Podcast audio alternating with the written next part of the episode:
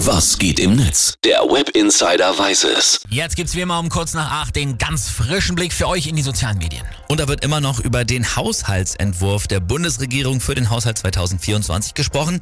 Ganz konkret hängen sich da auch wirklich viele an der Kürzung des Kindergelds auf. Klar, der Haushalt muss nach diesen immensen Ausgaben wegen Corona und natürlich auch wegen des Ukraine-Kriegs wieder ein bisschen angepasst werden.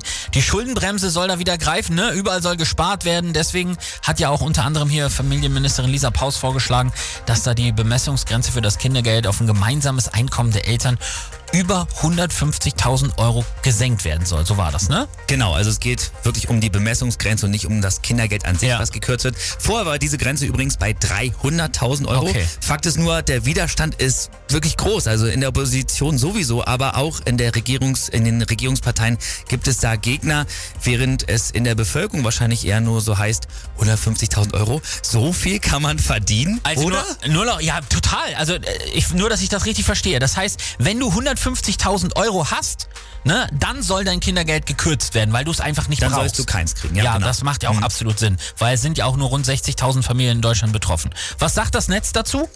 Nicht Chevy Chase, der schreibt, das ist Realsatire. Millionen Armutsbetroffene werden seit Jahr und Tag als faul und arbeitsunwillig stigmatisiert, die dem Steuerzahler nur auf der Tasche liegen. Aber wenn 60.000 Topverdienerfamilien kein Elterngeld mehr bekommen, dann beklagt Deutschland eine soziale Schieflage. Ja, lächerlich. Und die Heute Show hat geschrieben, die Tafeln in Deutschland beklagen eine schwierige Lage bei der Verteilung von Lebensmitteln. Regierung und Union, sorry, wir müssen erst diskutieren, ob die Einkommens ob Einkommensstarke weiter Eltern- und Kindergeld beziehen können. Und man darf ja auch nicht vergessen, den ganzen Kürzungen stehen ja noch die Ausgaben für das Verteidigungsministerium gegenüber, Ja. die ja um einiges aufgestockt werden sollen. Mhm, allerdings, Jens Klaassen hat noch geschrieben, kickt die Klimakrise, will die Union weiter auf fossiles Heizen setzen. Legt die AfD zu, will die Union die Grünen bekämpfen. Wird das Geld knapp, will die Union reichen Leuten Elterngeld zahlen. Aber Angehörige anderer politischer Lager nennt die Union ideologisch verblendet. Und El Hotzo hat noch geschrieben, mein Sohn, sieben Jahre, hat gerade herausgefunden, dass wir weiter Elterngeld beziehen und beschimpft mich seit 30 Minuten als peinlichen Geringverdiener mit Loser-Mindset und dass er sich schämt, mit mir verwandt zu sein. Hat jemand Tipps? Stark. Auf El Hotzo kann man sich natürlich auch immer verlassen bei Ja, sowas. der hat sogar ja noch klar. einen Take dazu.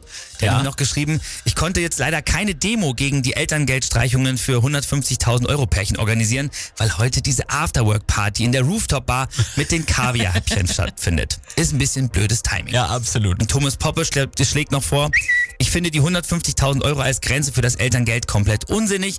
Man sollte einfach bei den Leuten einen Cut machen, die sich zur neuen Saison auch noch ein The Zone-Abo leisten können. Auch sehr gut. Das ist schweineteuer, die Scheiße. Die